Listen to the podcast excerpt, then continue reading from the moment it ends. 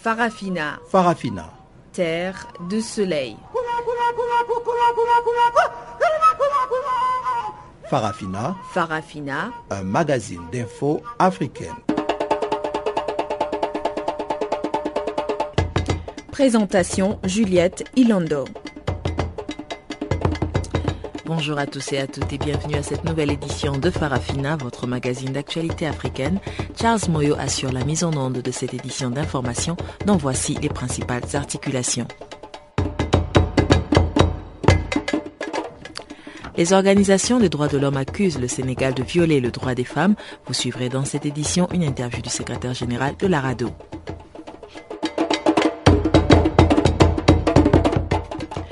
Lundi soir, trois civils ont été tués dans l'attaque d'un village situé à une quarantaine de kilomètres de Béni dans l'est de la République démocratique du Congo. Cette attaque est attribuée aux rebelles ougandais des forces démocratiques alliées.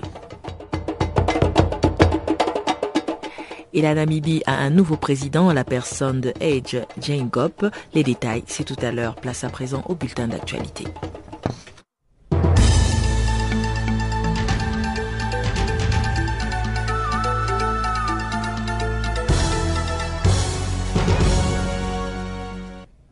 Encore une fois, bonjour à tous. L'Organisation mondiale de la santé, OMS, pense pouvoir prendre le dessus sur Ebola après avoir atteint un premier but avec près de 70% d'inhumation sûre des victimes du virus dans les trois pays les plus touchés. Le Libéria et la Guinée ont atteint cet objectif de 70% d'inhumation sûre et 70% des cas traités. C'est félicité à Genève le docteur Bruce Aylward, adjoint au directeur général de l'OMS.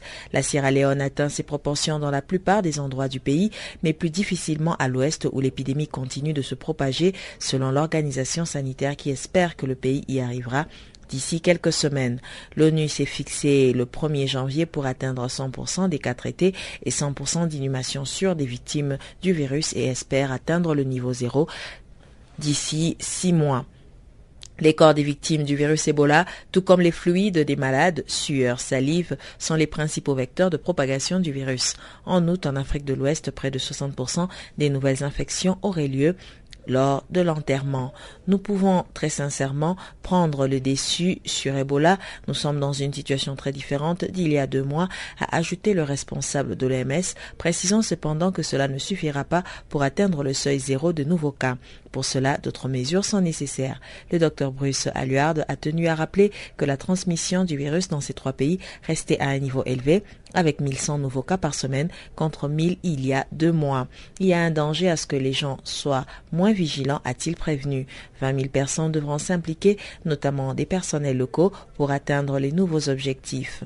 L'OMS prévoit aussi de passer à 450 employés internationaux sur le terrain contre 250 aujourd'hui. Sept personnes, dont cinq travailleurs étrangers, ont été tués et 25 autres blessés mardi dans des raids aériens sur la ville côtière de Zouara, dans l'est libyen, menés par des forces pro-gouvernementales, a indiqué à l'AFP un responsable local. Il y a eu trois raids aériens aujourd'hui sur la ville de Zouara qui ont visé un dépôt de denrées alimentaires, une usine de produits chimiques et un petit port, a indiqué ce responsable sous couvert de l'anonymat. Il a ajouté que ces attaques avaient fait sept morts, dont cinq travailleurs africains ainsi que 25 blessés. Il n'était pas possible dans l'immédiat de vérifier ce bilan d'une source indépendante. L'avion continue à survoler la ville, a-t-il ajouté. Ce responsable a indiqué que les forces loyales au général Khalifa Haftar et au gouvernement reconnu par la communauté internationale étaient derrière ces attaques. L'avion a bien décollé dans la base d'Alouatia, dans l'ouest libyen, qui est sous contrôle des factions de Zinten, à 170 km au sud-ouest de Tripoli loyal, au gouvernement d'Abdallah Al-Teni. Zouara ainsi que les autres villes amazines de l'ouest libyen soutiennent Faj Libya, une coalition hétéroclite des milices qui s'était emparée cet été de la capitale après en avoir chassé les milices rivales de Zinten. Des forces loyales au général Khalifa Haftar et au gouvernement Alteni mènent actuellement des offensives à l'ouest de Tripoli ainsi qu'à Benghazi pour tenter de reconquérir les deux plus grandes villes du pays. Le Burkina Faso a organisé mardi des funérailles officielles pour des martyrs de la révolution populaire qui a renversé le président Kampaoré. Une cérémonie émouvante en présence des dizaines de milliers de personnes, du président et du premier ministre de la transition. Six cercueils recouverts du drapeau burkinabé frappés des couleurs rouges, vert et jaune, sont arrivés à bord d'un porte-char de l'armée sur la place de la Nation à Ouagadougou, rebaptisée place de la Révolution, comme à l'époque du capitaine Thomas Sankara, président de 1983 à 87, renversé par Blaise Compaoré lors d'un coup d'État. Le président de la transition, Michel Cafando, son premier ministre, le lieutenant-colonel Isaac Zida, et le président du Parlement Chérif Si se sont inclinés devant les six dépouilles au cours d'une cérémonie ponctuée par des sanglots des parents des victimes. Cinq minutes de silence ont ensuite été observées par l'assistance pendant lesquelles les dizaines de milliers de personnes présentes se sont tenues les mains ainsi que le président et le premier ministre de la transition. Ils ont donné leur vie pour la nation, ils sont morts pour la justice et le bien, ils sont le flambeau de notre lutte, vos enfants sont partis pour la juste cause, ils ont donné leur vie pour qu'au Burkina Faso il y ait une vie nouvelle pour que tout un peuple retrouve l'espoir, pour que le soleil de la justice se lève dans notre pays et pour que la vérité triomphe sur le mensonge, a déclaré l'aumônier militaire au cours de la cérémonie. La procession s'est ensuite dirigée vers le cimetière militaire du Gouguin, à l'est de la capitale pour l'inhumation des six victimes. Une septième victime doit encore être identifiée avant d'être inhumée. Au total, 24 personnes ont été tuées lors des manifestations des 30 et 31 octobre qui ont poussé le président Blaise Campaoré a quitté le pouvoir selon une enquête officielle. Mais les autres victimes tuées lors de l'insurrection ont déjà été inhumées par leurs parents au cimetière de Gouguin, leur famille n'ayant pas souhaité attendre pour procéder à leurs funérailles. Trois civils ont été tués dans la nuit de lundi à mardi dans l'est de la République démocratique du Congo lors d'une nouvelle attaque attribuée à des rebelles ougandais, mais cette fois repoussée par l'armée congolaise. Les assaillants s'en sont pris au village d'Eringeti, localité du nord de la province du Nord Kivu, où 24 personnes avaient été massacrées à l'arme blanche le 17 octobre par des miliciens des forces démocratiques alliées. Des rebelles ADF sont venus attaquer mon village à 21h30. Ils ont tué trois personnes à la machette, deux femmes et un enfant et ont grièvement blessé trois autres. A déclaré à l'AFP Désiré Borosso, Moami, chef coutumier de ce village situé à plus de 40 km du nord de la grande ville de Béni. Le bilan de trois morts a été confirmé par une source sécuritaire locale et c'est grâce à l'intervention des FARDC, l'armée congolaise, que les assaillants n'ont pas pu tuer davantage de personnes. Les soldats les ont poursuivis, a dit M. Borosso, joint par téléphone depuis Goma, la capitale du Nord Kivu. Le colonel Célestin Ngeleka, porte-parole de l'opération Sokola 1, offensive militaire lancée contre les groupes rebelles dans le nord du Nord Kivu a déclaré à l'AFP que l'armée avait immédiatement déclenché l'opération de poursuite des ennemis et que celle-ci était toujours en cours lundi vers 11 heures. Les FARDC, a-t-il ajouté, poursuivent les assaillants vers les contreforts de Rouenzori, massif montagneux qui culmine à plus de 5000 mètres à la frontière entre le Congo et l'Ouganda et qui sert régulièrement de base de repli aux rebelles de l'ADF. Et enfin, le premier Parlement tunisien depuis la révolution de janvier 2011 a pris ses fonctions mardi, un moment clé de la transition du pays référence du printemps arabe avant le second tour des élections présidentielles. Le président de l'ancienne constituante, Mustafa Ben Jafar, a donné le coup d'envoi de cette première réunion de 217 membres de l'Assemblée des représentants du peuple, ARP, élu le 26 octobre, un scrutin remporté par le parti anti-islamiste Nida Tounes devant les islamistes Enada majoritaire jusqu'alors. Nous ouvrons avec la bénédiction de Dieu cette première séance de l'Assemblée des représentants du peuple et j'appelle à sa présidence Ali Ben Salem, président de droit de la première séance en tant que doyen du Parlement, a dit M. Ben Jafar avant de céder sa place au perchoir. Très ému, M. Ben Salem a essuyé quelques larmes sous les applaudissements des députés et d'un parterre d'invités. Les chefs de Nida, Tounes, Beji, Kaïd, SB a salué une journée formidable et celui d'Enada, Rached Ganouchi a loué un autre jour victorieux pour la démocratie. Mais premier couac, les, les partisans du chef de l'État Monsef Marzouki ont dénoncé le fait qu'il n'avait pas été invité en bonne et due forme, si bien qu'il était absent.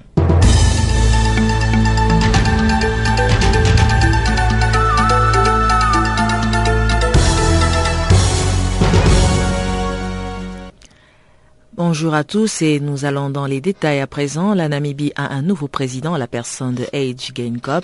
Il n'est pas inconnu de la scène politique namibienne. En effet, il a été premier ministre de 1990 à 2002, puis en 2012. Et Gainkop a remporté la présidentielle avec 87% des voix sous les couleurs de la SWAPO, le parti au pouvoir. C'est un compte rendu de Pamela Kumba. C'était le tout premier scrutin électronique d'Afrique et c'est la Namibie qui a eu l'honneur de l'organiser. Cette élection présidentielle qui s'est tenue dimanche à travers l'ensemble du territoire namibien et dans les ambassades représentant le pays à l'étranger s'est soldée par une victoire écrasante du parti au pouvoir la SWAPO, Southwest Africa People's Organization ou encore en français l'Organisation du peuple de l'Afrique du Sud-Ouest. Ce parti de la lutte anticoloniale et anti-apartheid a remporté toutes les élections depuis 1990. Et pour cette année 2014, c'est l'ex-premier ministre Ag Geingob qui a été porté à la tête de l'État namibien. C'est la présidente de la commission électorale Mnontemba Tipweja qui a déclaré lundi que Geingob est le vainqueur de la présidentielle.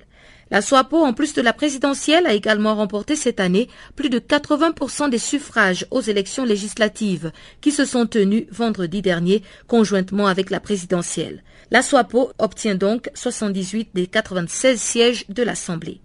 Hag Genkop, 73 ans, a déclaré, je cite, c'est Dieu qui a voulu que le peuple de Namibie se mobilise si massivement et me choisisse pour diriger. C'est une responsabilité lourde que je ne peux accomplir seul. Je serai le président de tous les Namibiens. Aucun Namibien ne sera laissé sur le bord de la route. Fin de citation du président fraîchement élu de la Namibie. Ag Genkop a fait campagne sur le thème paix, stabilité et prospérité. Il a été premier ministre de 1990 à 2002, puis en 2012, après une traversée du désert. Membre toujours de la SWAPO, l'ancienne guérilla devenue partie du gouvernement en 1990, Hag Genkop était son représentant pendant ses années d'exil au Botswana et aux États-Unis avant l'indépendance. Pour sa part, le président sortant Ifekepunye Pohamba, qui ne pouvait pas se présenter après deux mandats, a déclaré, je cite, Le peuple a parlé, la démocratie est vivante. J'appelle tout le monde à respecter et honorer le choix du peuple. Fin de citation. Le taux de participation à cette élection était de 72%. Il faut préciser que les observateurs de la vie politique namibienne estiment que la SWAPO a réussi à améliorer son score électoral de 2009 où elle avait récolté 75% des votes. Les chiffres publiés sur le site de la commission électorale adjugent la deuxième place à la Democratic Turn Hall Alliance. Ce parti devient automatiquement le principal parti d'opposition de la Namibie avec 4,8% des voix. En forte baisse avec 3,15% des suffrages exprimés contre 11% au scrutin précédent, le parti d'opposition Rally for Progress and Democracy ne réitère pas son score de 2009 qui lui avait permis d'arriver en seconde place a rappelé qu'ils étaient près d'un million deux cent mille Namibiens appelés aux urnes dans quatre mille bureaux de vote à travers ce pays d'Afrique australe conquis et administré par l'Afrique du Sud après la colonisation allemande et qui compte une minorité blanche en partie germanophone. La Namibie, vaste pays semi-désertique de 2,3 millions d'habitants, doté d'importantes ressources minières, connaît de fortes inégalités sociales. Toutefois, elle a innové avec un scrutin entièrement électronique le premier jamais organisé en Afrique. Direction Sénégal à présent, l'interruption volontaire de grossesse IVG n'est autorisée au Sénégal que si la vie de la mère est en danger. Mais l'avortement reste interdit même en cas de viol ou d'inceste et les femmes qui y ont recours risquent jusqu'à deux ans de prison. La législation sénégalaise est l'une des plus répressives au monde, rappelle Aboubakri Mbodji, secrétaire général de la rencontre africaine des défenses de droits de l'homme RADO, qui insiste sur le fait que l'avortement clandestin se pratique dans les pires conditions. 8 à 13 des décès maternels sont causés par ces interventions à risque. Écoutons donc euh, Aboubakri Mbodji, secrétaire général de la rencontre africaine des défenses de droits de l'homme. Euh, merci, parce que euh, la législation sénégalaise relative à l'avortement est très restrictive, surtout en ce qui concerne le code pénal. Donc, nous avons eu des cas très difficiles à gérer, des cas dont c'est des filles ou des femmes qui sont en état de grossesse suite à l'inceste ou bien à un viol. Et le code pénal euh, interdit l'avortement, même sécurisé, c'est-à-dire médicalisé, euh, à tel point que la plupart de ces femmes et de ces filles qui sont victimes de viol ou d'inceste euh, vont avoir recours à l'avortement clandestin. Et quand il y a un avortement clandestin et que les autorités judiciaires euh, ou les forces de police sont informées de ces avortements-là, ces personnes sont arrêtées et envoyées en prison. Or, pour nous, euh, c'est une question éminemment de droits humains, dans la mesure où c'est des êtres humains qui ont été victimes euh, de violences. Euh, c'est une violence à la fois physique, morale et psychologique. Et qui vivent cette violence-là, c'est un peu une violation de leur droit euh, à la santé de la reproduction. C'est pour cette raison que nous avons commandité cette enquête au début du mois de novembre, pendant une semaine où nous avons rencontré euh, les autorités du gouvernement, le ministre de la Justice garde des Sceaux, euh, le ministère de la Santé, la direction de la Santé et de la Reproduction, ainsi que les organisations de la société civile travaillant sur ces questions-là. Et le rapport révèle que le Sénégal aujourd'hui euh, compte plusieurs cas de victimes de viols, d'inceste qui coupissent même dans les prisons pour les personnes qui ont été arrêtées, jugées et condamnées. Fort de tout cela, nous avons également depuis un an engagé un travail euh, consistant à mettre en place une taxe force qui travaille avec la direction de la santé et de la reproduction du ministère de la santé et de l'action sociale. Et cette taxe force est arrivée aujourd'hui à élaborer un projet de loi sur l'avortement médicalisé se basant sur un argumentaire religieux, un argumentaire médical, juridique et un argumentaire sociologique. C'est pour avoir un consensus. Et nous pensons qu'aujourd'hui, le Sénégal est prêt à adopter cette loi malgré quelques résistances de certains religieux qui sont encore radicaux, qui sont contre l'esprit de cette loi. Mais nous nous battons et nous pensons que le ministère de la Justice même a eu le courage d'adopter une réforme du code pénal allant dans le sens euh, de euh, euh, l'adoption de la loi sur l'avortement médicalisé. Parce que nous considérons effectivement que le Sénégal fait partie aujourd'hui des pays au monde qui ont une législation très restrictive par rapport à ces questions-là. Et cela a des conséquences dramatiques sur la vie de milliers d'êtres humains, notamment les femmes et les jeunes filles. Voilà la quintessence du rapport que nous avons publié euh, avec, bien sûr, euh, la Fédération des Ligues internationales des droits de l'homme et FIDH, euh, l'ARADO, la Ligue sénégalaise des droits humains et l'Organisation nationale des droits humains, ONDH. D'accord. Et est-ce que vous pouvez nous dire quelle est la chance justement que vous voulez donner euh, aux autres femmes si jamais cette loi pouvait passer au Parlement sénégalais? Oui, la chance que nous voulons donner à ces femmes-là, c'est au moins de soulager leur souffrance. C'est également de respecter leurs droits en tant qu'être humain. On ne peut pas comprendre aujourd'hui qu'une jeune fille victime d'un inceste avec tout le poids social qui pèse sur elle soit privée d'un avortement. C'est une fille qui pourrait, euh, euh, par exemple, aujourd'hui, euh, subir plusieurs traumatismes. Traumatismes qui peuvent conduire même à lui ôter la vie parce qu'elle peut même tenter le suicide, sachant rejeté par sa propre société.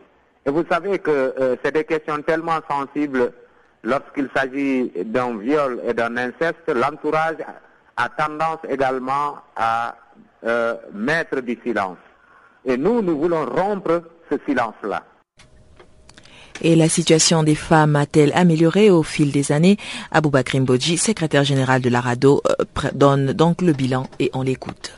Nous sommes dans un état de droit, qu'il faut un traitement égal de tous les citoyens devant la loi, qu'on soit enfant, qu'on soit adulte, qu'on soit également euh, ou qu'on soit un homme. C'est des questions de principe, d'autant plus que le Sénégal a signé et ratifié également euh, des traités régionaux et internationaux qui pénalisent ce genre de pratiques. Voilà autant de questions qui nous amènent aujourd'hui à euh, nous battre pour que ces personnes-là euh, soient également rétablies dans leurs droits et que ça pourrait également diminuer ce qu'on appelle les avortements clandestins et l'emprisonnement de plusieurs de ces personnes euh, dont le seul tort a été euh, d'être victimes d'inceste ou de viol.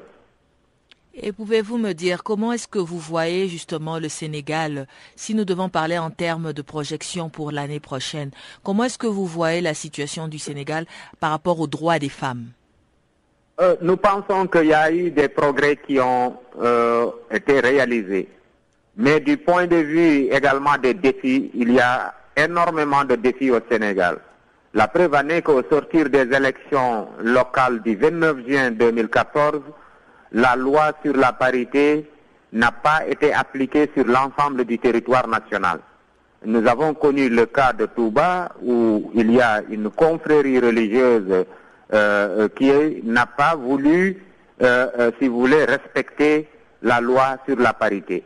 Et ce qui est très gênant sur cette question, c'est que l'État qui était censé faire appliquer la loi s'est débiné. Euh, euh, euh, que ce soit le ministère de l'Intérieur, que ce soit également la Commission électorale nationale autonome, se sont dédinés. Et finalement, les quelques dénonciations qu'on a entendues sont venues de la société civile.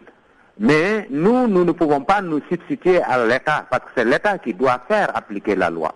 Donc, ce qui veut dire que même s'il y a eu des avancées, il y a des défis. En ce qui concerne également l'avortement médicalisé, euh, euh, euh, sans risque, nous avons vu qu'il y a de nouveaux acteurs religieux et qui ont eu à percer durant les élections législatives de 2012, qui sont représentés au niveau de l'Assemblée nationale, et qui s'agitent pour que la loi sur l'avortement médicalisé ne soit pas appliquée. Donc il faut également identifier les adversaires par rapport aujourd'hui au progrès euh, pour euh, euh, le respect des droits des femmes.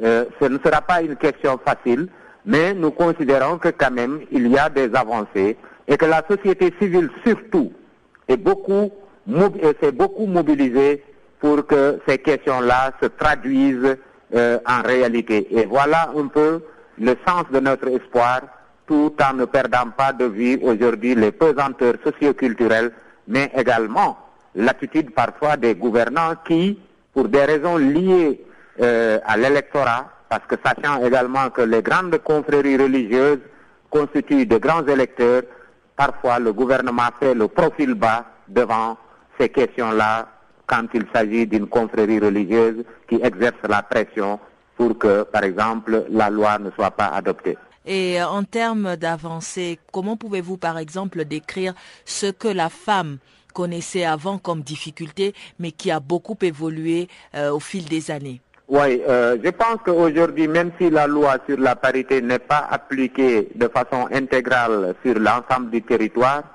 elle l'a été de façon majoritaire, parce qu'on n'a eu qu'un seul cas où elle n'a pas été appliquée durant les dernières élections. Ce qui veut dire que euh, même si vous regardez l'Assemblée nationale, nous avons aujourd'hui au moins euh, plus de 43 femmes euh, qui sont parlementaires.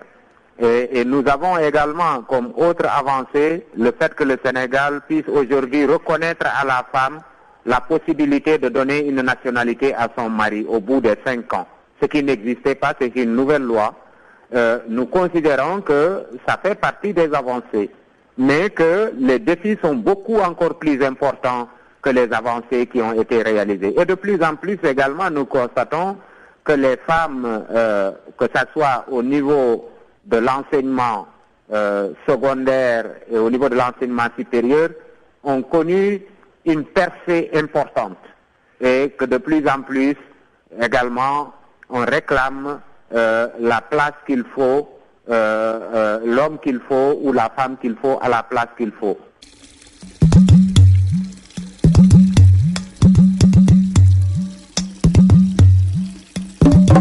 Vous écoutez Channel Africa à la radio et sur internet www.channelafrica.org.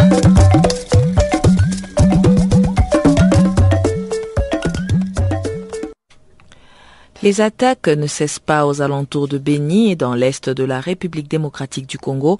Trois civils ont été tués lundi soir lors d'une nouvelle attaque attribuée aux rebelles des forces démocratiques alliées sur le village d'Eringeti. Écoutons de l'étoffé de la voix des sans-voix qui revient sur ces événements. Ce qui se passe à Beni repose avec appliqué la problématique de la restauration effective de l'autorité de l'État sur l'ensemble du territoire de la République démocratique du Congo. Que de massacres, des tueries et autres violations des droits humains. Les droits à la vie, à l'intégrité physique sont euh, banalisés en République démocratique du Congo en toute impunité.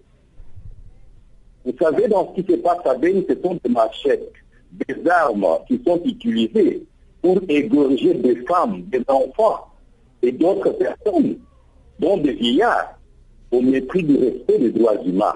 Le gouvernement de la République démocratique du Congo et toutes les autorités euh, congolaises ne se distinguent par des discours et autres déclarations sans réellement apporter euh, un début de solution par rapport à toutes les violations des droits humains, à tous ces crimes qui sont commis dans le territoire de l'île. C'est pour cela, nous, en tant que la voix des centres des droits de l'homme, nous sommes en train euh, de nous interroger sur les vrais auteurs de tous ces crimes et qu'est-ce qui est caché derrière tous ces crimes. C'est ça la question que nous nous posons justement. Et nous sommes en face des autorités, comme vous le savez, euh, il y a des ministres qui sont partis à Béni, il y a même euh, le chef de l'État euh, qui s'est rendu là-bas. Nous pensions que la paix allait être restaurée, nous pensions que tous ces criminels allaient être dissuadés, mais malheureusement, euh, euh, les crimes continuent à Béni. Voilà pourquoi nous sommes en train, euh, n'est-ce pas, de nous interroger sur les vrais auteurs. Parce que il y a même des gens qui disent qu'il y a des complicités au niveau des différentes institutions. Alors maintenant, la population congolaise, des personnes qu'il faut, n'est-ce pas, pour la gérer. Lorsque des situations pareilles se présentent, il n'y a pas de solution, il y a l'impunité, personnes sont égorgées et ça pose vraiment pas mal de, questions et nous sommes vraiment euh, très très inquiets, très très désillusionnés par rapport à tout cela. Et vous, en tant que la voix des sans-voix, quelle est la solution que vous pensez que le gouvernement devrait apporter pour justement mettre fin à ces tueries à Béni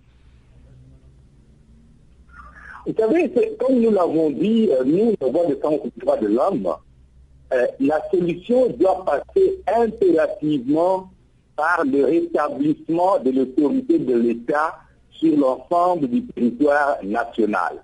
Il y a aujourd'hui en République démocratique du Congo des parties du territoire qui ne sont pas contrôlées hein, par les autorités de la République démocratique du Congo. Des parties du territoire qui sont contrôlées par des groupes armés. Tout le monde le sait. Et je pense qu'il est important que les autorités congolaises euh, trouvent ce dont elles sont capables en sécurisant les personnes et leurs biens.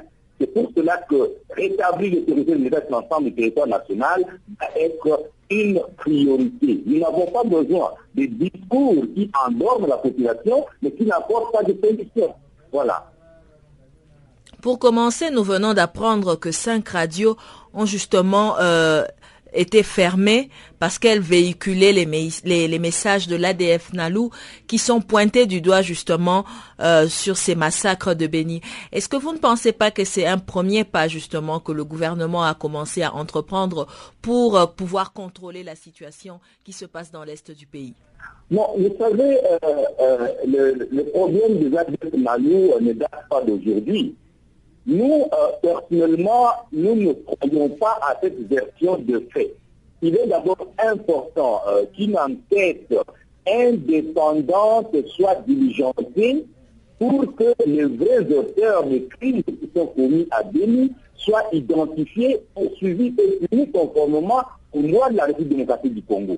Parce qu'aujourd'hui, nous avons des versions telles qu'il y a même des complicités au niveau, n'est-ce pas, des institutions, des personnes qui sont avancées. Ça, ça nous inquiète. Et puis les adeptes malous, logiquement, c'est dans le territoire ougandais qui devrait aller traiter de tels crimes. On se demande pour quel intérêt les adeptes malous doivent perpétrer ces crimes en République démocratique du Congo. Et là, je pense qu'il ne faut pas commettre la série devant le bœuf. Il faut une enquête indépendante pour que l'on sache qui sont les vrais auteurs. Qu'avancer vers des je pense que c'est aller trop vite en besoin.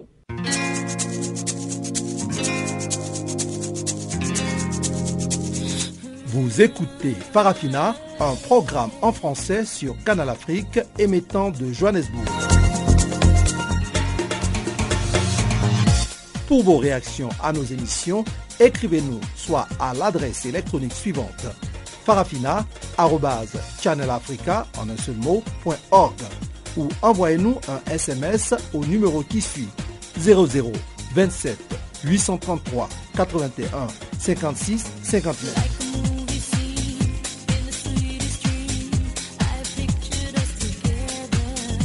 Notre adresse électronique farafina.channelafrica en un seul mot, ou par SMS 0027 833 81 56 59.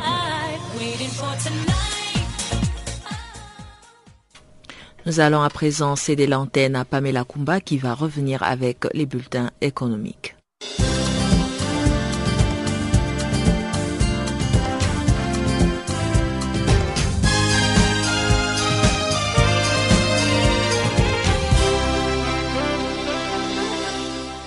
Bonjour à tous, c'est officiel depuis lundi. Le Fonds monétaire international relance ses activités au Mali. En effet, après six mois de gel à cause des irrégularités budgétaires, le fonds reprend son aide au Mali. L'achat d'un avion présidentiel pour 40 millions de dollars avait été le détonateur de la suspension de l'aide financière du FMI. Pour rappel, le Mali, sujet à une insurrection islamiste, avait alors obtenu une ligne de crédit de 46 millions de dollars auprès de l'institution, déboursable par tranches successives. Mis sous pression, le gouvernement malien a depuis corrigé son code des marchés publics et accepté la publication de deux audits indépendants ayant révélé des manquements au règlement qui sont désormais aux mains de la justice. Lundi, le Fonds monétaire international a donc donné son feu vert au versement de 11,7 millions de dollars de prêts. Cette somme sera débloquée dans le cadre du plan d'aide accordé en décembre 2013 pour faire face à la crise politico-militaire dans le nord du pays. Afrique du Sud, le géant minier anglo-américain Platinum a annoncé lundi s'attendre à un recul d'au moins 20% de son bénéfice d'exploitation annuel. Cette perte est justifiée par la grève de cinq mois qui a paralysé ses opérations en Afrique du Sud cette année. Le premier producteur mondial de platine explique avoir été victime de la chute des prix du platine sur le marché international aussi. En 2013, le groupe avait enregistré une perte nette de 568 millions de rindes, soit 41 millions d'euros, contre une perte de 6,4 milliards l'année précédente, marquée par de longues grèves sauvages. Mais le groupe avait toutefois calculé qu'il était revenu dans le vert en prenant en compte des chiffres pro forma et avait dégagé un bénéfice de 104 millions d'euros contre une perte de 1,5 milliard en 2012. Restons dans l'industrie des mines, mais cette fois-ci pour parler d'or. Au Sénégal, Toro Gold Limited entend finir d'ici fin décembre son programme de carottage de définition en cours dans le projet orifère Mako. Toro détient cette mine à 100% dans l'est du Sénégal et s'est donné pour objectif de produire le premier lingot d'or au premier trimestre 2017.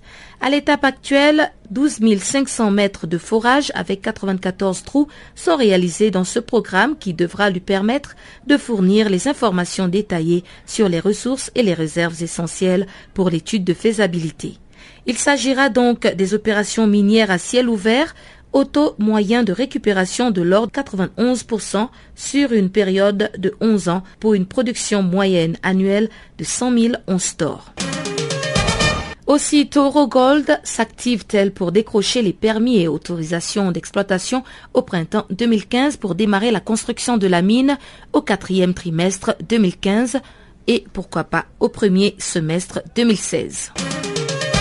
Au Mozambique, Triton Minerals Limited jubile de l'interception à la lumière des derniers tests métallurgiques et de forage dans le prospect Nikanda Hill du projet de graphite et de vanadium Balama North, des zones minéralisées à plus de 20% de carbone graphitique total.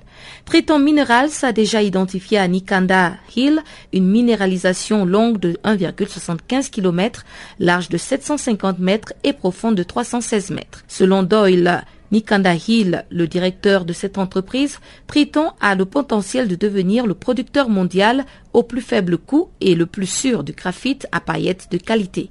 Il faut retenir qu'un total de 46 forages sont effectués sur Nikanda Hill. Triton Minerals les anticipe sur du minerai à haute teneur du graphite pour des minéralisations proches de la surface et sur toute leur longueur. Le Gabon est le pays le plus développé dans les technologies de l'information en Afrique francophone. C'est ce qui ressort du classement 2014 des pays africains les plus développés selon leur indice des technologies de l'information et de la communication de l'Union internationale des télécommunications. Ce rapport maintient toutefois l'île Maurice championne comme en 2013. En Afrique centrale, c'est donc le Gabon qui est meilleur, de même qu'en Afrique francophone. Il est le dixième du classement, dévancé par plusieurs pays d'Afrique de l'Est et de l'océan Indien. C'est d'ailleurs l'un des rares pays d'Afrique centrale et francophone à proposer déjà la 4G à ses populations. Le Gabon a aussi signé récemment avec la Banque mondiale pour la connexion au câble sous-marin de fibre optique Africa Coast to Europe pour booster sa capacité Internet internationale. Doté d'une population d'un million six cent mille habitants, le Gabon détient cet avantage démographique qui lui permet d'offrir le haut débit à toute sa population. Et puis voilà, on termine avec cet homme d'affaires nigérian, Tony Elumelu, qui a décidé de soutenir 1000 startups sur le continent africain.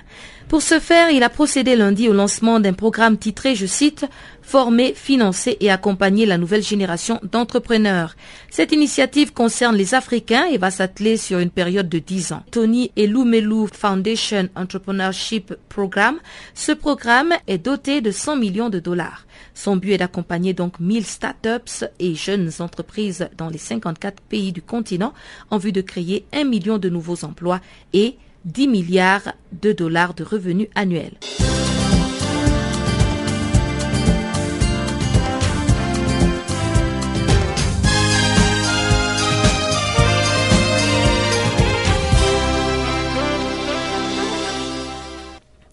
Une baisse importante du nombre des décès d'enfants dus à la pneumonie prouve que les stratégies de lutte contre la maladie fonctionnent.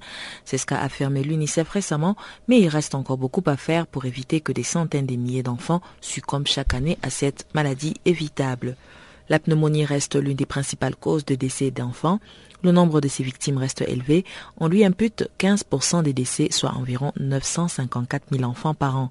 Mais le nombre de décès dus à la maladie a baissé de 44% depuis 2000, d'après des chiffres récemment publiés par l'UNICEF. Marianne Silla, responsable santé communautaire UNICEF pour l'Afrique de l'Ouest et du Centre, nous en dit plus. Il y a eu une baisse importante du nombre de décès d'enfants dus à la pneumonie les dix dernières années. Ceci est certainement dû aux stratégies qui ont été mises en œuvre. Cette mortalité due à la pneumonie a baissé. Actuellement, il y a, environ 15% de décès dus à la pneumonie, ce qui a baissé de 44% depuis 2000. Donc, il y a eu une baisse très considérable de décès dus à la pneumonie. Alors, quelles ont été les stratégies qui ont permis d'arriver justement à cette baisse importante? Il y a eu beaucoup de progrès. Euh, il y a des stratégies de prévention, de promotion et de traitement. Pour ce qui est de la prévention, c'est la vaccination. Il y a eu d'énormes progrès en termes de couverture vaccinale. De pentavalent, c'est le vaccin qui couvre la diphtérie et l'hémophilus influenza, qui sont une des causes de la pneumonie. Mais il y a aussi le PCV, le vaccin contre le pneumocoque qui a été introduit dans plusieurs pays dans le monde. Ça aussi, ça a grandement contribué à la baisse des décès dus à la pneumonie. Il y a aussi le vaccin contre la rougeole qui a augmenté parce que vous savez, les complications de la rougeole peuvent entraîner aussi la pneumonie. Ça, c'est en termes de vaccination. Maintenant, en termes de prévention, il y a les pratiques familiales essentielles à la survie de l'enfant. Il y a l'allaitement maternel exclusif. Il y a une nourriture saine qui contribue à renforcer le système immunitaire de l'enfant. Ça, c'est en termes d'adoption et de pratiques familiales essentielles. Mais même si les deux premières interventions sont mises en œuvre, il faut que les familles aient accès à des formations sanitaires et à des soins de qualité. Donc, l'antibiothérapie, surtout l'amoxicilline. Donc, le diagnostic à temps et le traitement à temps des interventions et le traitement à temps de la pneumonie ont grandement contribué à cette baisse de mortalité. Et est-ce que la pneumonie affecte les enfants de façon égale à travers le monde? Comme vous le savez, c'est une maladie qui est fréquente en Afrique subsaharienne et en Asie du Sud. Et c'est une maladie des pauvres, c'est-à-dire même dans les pays développés, c'est les pauvres qui en souffrent le plus. Donc dans notre région, l'Afrique de l'Ouest et du Centre, vous avez une grande inéquité dans l'accès des soins, l'accès des services, la pauvreté. Donc en milieu rural, dans les familles pauvres, ils sont plus affectés qu'en milieu urbain. Et même en milieu urbain, vous avez les milieux périurbains, vous avez les slums, comme on dit. Donc, euh, oui, ça a affecté beaucoup plus les familles pauvres, les familles éloignées des formations sanitaires.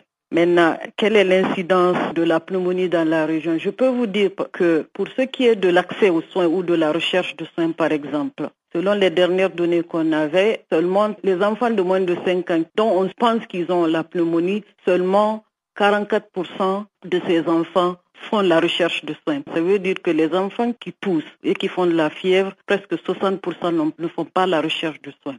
Et pour ceux qui font la recherche de soins, seulement 33% sont traités avec une antibiothérapie. Donc vous voyez déjà, ici on pousse l'analyse pour voir en milieu urbain et en milieu rural, vous verrez une grande inéquité dans l'accès des soins. Alors quelles sont les mesures que prône l'UNICEF pour continuer dans cet élan de réduction de l'incidence de la pneumonie? Pour l'UNICEF, tous les enfants doivent avoir accès aux solutions qui existent, aux solutions de prévention et de traitement de pneumonie qui existent.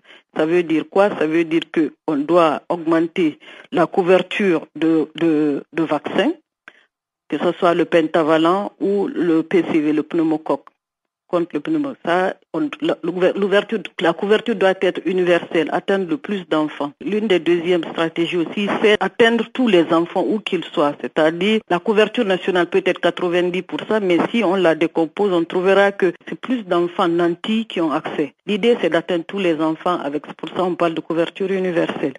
La deuxième, c'est, comme on a parlé de prévention, mais aussi l'accès aux soins partout, oui, qui sont. On a, par exemple, les formations sanitaires qui font la prise en charge intégrée du palu, de la pneumonie, de la diarrhée, mais dans les zones où il n'y a pas de formation sanitaire, c'est de s'assurer qu'il y a des agents de santé communautaires qui sont bien formés et qui peuvent faire cette prise en charge par la prise en charge intégrée au niveau communautaire. Et enfin, il y a l'allaitement maternel exclusif pour les enfants de moins de six mois, couplé à une nourriture saine pour les enfants qui ont plus de six mois. Il y a aussi euh, le lien qu'on veut faire avec tout ce qui est lavage de mains au savon, les pratiques saines, c'est-à-dire la réduction de la pollution dans les foyers. Vous savez, on utilise beaucoup le charbon et la fumée. Ça aussi, ça contribue beaucoup à la pneumonie. La situation inquiétante en Libye ne permet pas aux agences humanitaires de venir en aide aux populations déplacées. C'est ce qu'annonce le HCR, suivant donc la porte-parole du Haut Commissariat pour les réfugiés qui nous donne plus de détails. Nous sommes très préoccupés par la sécurité des réfugiés et des demandeurs d'asile en Libye avec l'escalade de la violence. Nous avons à peu près 37 euh, 000 personnes qui sont enregistrées avec le HCR à Tripoli et à Benghazi. Et nous avons de nombreuses personnes qui vivent dans des zones qui sont fortement endommagées par les combats. Ces personnes aujourd'hui se retrouvent quelque part piégées parce qu'elles sont dans l'impossibilité de fuir vers des zones plus sûres à cause des affrontements. Nous avons aussi, nous recevons tous les jours des appels euh, de la part des personnes qui se retrouvent dans des situations très difficiles. Par exemple, à Tripoli, on a eu plus de 150 personnes de nationalité érythréenne et somalienne qui ont appelé nos lignes d'urgence pour demander des médicaments et des secours d'urgence, ou bien juste un endroit sûr pour y trouver refuge. Nous avons aussi reçu des appels euh, de Benghazi, de réfugiés et demandeurs d'asile syriens et palestiniens, et ils ont aussi témoigné de leurs besoins d'urgence d'assistance.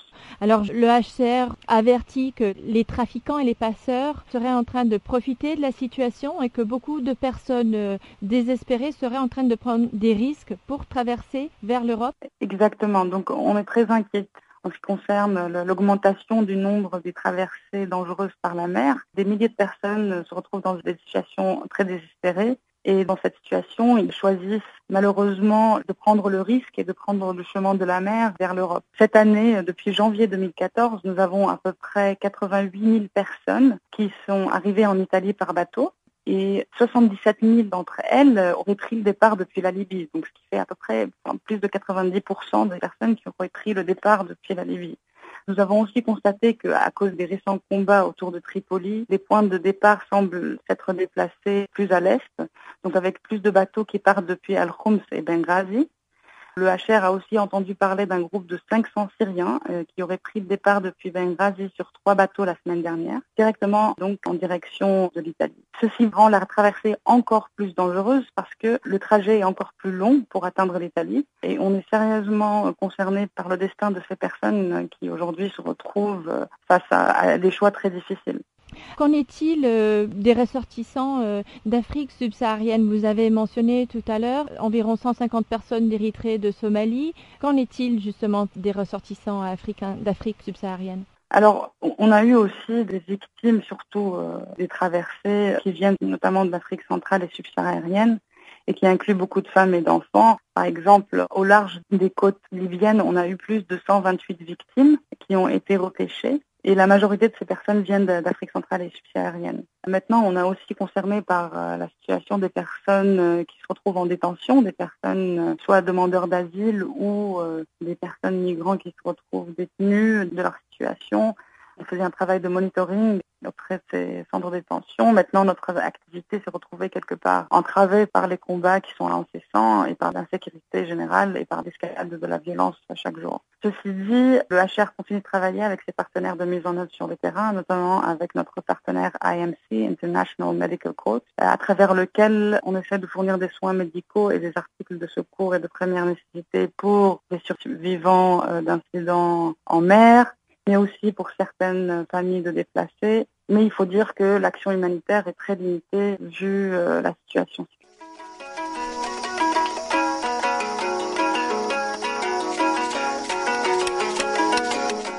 Bonjour, je m'appelle euh, Papa Wimba. Take a body hand. Show me the way I can go. Vous écoutez. Show me the way I can go. Take body hand. Canal Africa.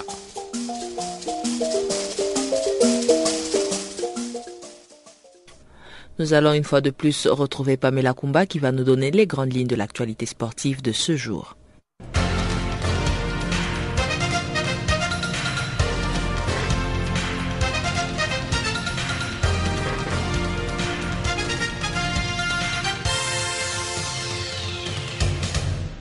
Rebonjour à tous, ce bulletin s'ouvre sur du tennis. Coupe Davis, Arnaud Clément a déclaré être choqué par le commentaire de Yannick Noah. Le capitaine des Bleus a fermement rejeté la demande de service du dernier vainqueur français de Roland Garros, le franco-camerounais Yannick Noah. Il faut dire que les Bleus restent sur trois échecs marquant en finale de l'épreuve en 2002, 2010 et cette année 2014.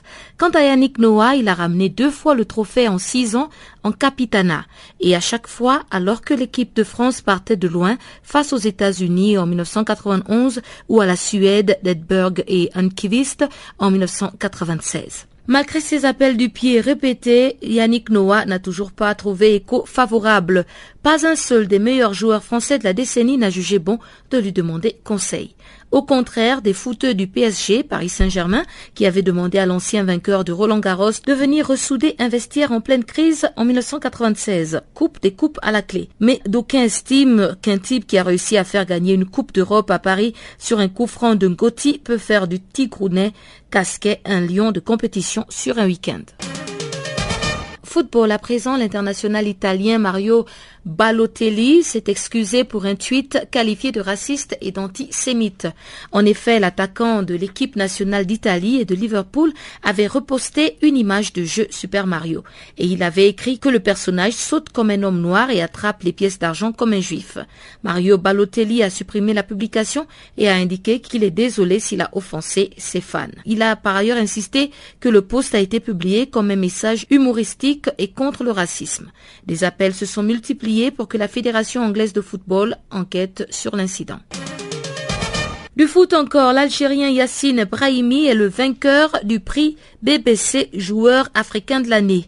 Il était en compétition avec le Gabonais Pierre-Emerick Aubameyang, le Nigérian Vincent Enyamea et les Ivoiriens Gervinho et Yaya Touré. Yassine Brahimi est arrivé en tête des votes et il a déclaré, je cite, C'est aussi un trophée pour toute l'Afrique parce qu'il récompense un joueur africain. Je suis vraiment très content, je le dois aussi à mon club, le FC Porto, qui m'a permis de pouvoir m'exprimer de pouvoir réaliser de bonnes performances. Je le dédicace à ma famille, à tous les pays africains et en particulier à mon pays, l'Algérie. Fin de citation. Brahimi succède donc à Yaya Touré qui a remporté le trophée en 2013. Cette récompense ponctue une année riche pour Brahimi à la fois en club et en équipe nationale. Lors de la Coupe du Monde 2014 au Brésil, l'Algérie s'est hissée jusqu'en huitième de finale. L'Algérien disputera la Coupe d'Afrique des Nations avec son équipe en janvier en Guinée équatoriale. Athlétisme. Dans le cadre de la douzième édition du gala de la Fondation Abdou Diouf Sport Vertu, plusieurs artistes vont être honorés tardant cette soirée de mardi à Dakar au Sénégal.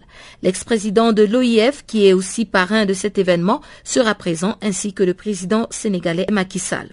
Parmi les athlètes à honorer cette année figure l'athlète ivoirienne et championne du monde Muriel Aouré pour la catégorie prix d'honneur. Le taekwondiste gabonais Anthony Obam, prix d'excellence, Baladier, taekwondiste du Sénégal, prix d'honneur, Didier Drogba, footballeur ivoirien et Stéphane Keshi, technicien nigérian pour les prix spéciaux. Cette fondation Sport Vertu d'Abdou Diouf a été créée le 16 février 1988. Son objectif est d'honorer à chaque fois les sportifs africains qui ont fait montre de sportivité et de vertu dans leur carrière tout au long de l'année écoulée. Cyclisme pour terminer, le tour méditerranéen risque d'être annulé pour cause de financement. En effet, la compétition cycliste prévue initialement du 12 au 15 février 2015 est confrontée à des difficultés financières qui font courir un grand risque pour sa tenue. Le président de la Ligue nationale de cyclisme, Marc Madio, a expliqué que la compétition n'a pas été inscrite au calendrier international des grandes compétitions. À noter par ailleurs que l'autorité de contrôle et de gestion du cyclisme, la commission fédérale d'appel et le conseil administratif de la LNC ont rendu un avis défavorable pour l'inscription de la course au calendrier par l'Union cycliste internationale, compte tenu du litige portant notamment sur les prix non encore versés. Ce n'est pas la première fois que le Tour méditerranéen a des ennuis financiers. Le dernier épisode en date remonte à l'édition 2012 quand, suite à un différend portant sur les droits à payer, la Fédération française de cyclisme avait demandé et obtenu que l'UCI réintroduise tardivement l'épreuve au calendrier. Créé en 1974 par l'ex-vainqueur du Tour de France Lucien Aymar, qui l'a dirigé jusqu'en 2012, le Tour méditerranéen occupe une position stratégique dans le calendrier des épreuves organisées en début de saison dans le sud de la France.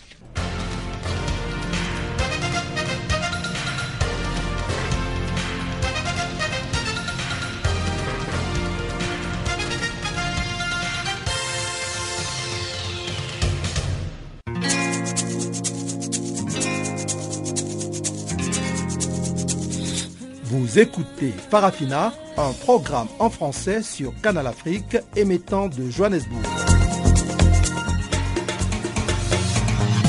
Pour vos réactions à nos émissions, écrivez-nous soit à l'adresse électronique suivante farafina.channelafrica en un seul ou envoyez-nous un SMS au numéro qui suit 00 27 833 81 56 59.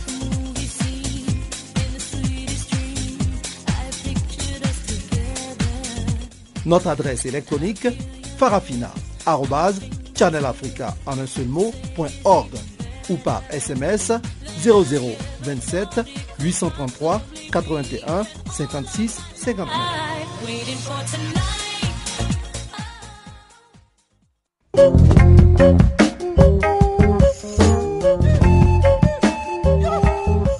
C'est donc par ici que s'achève ce magazine d'actualité. Nous vous remercions de nous avoir suivis.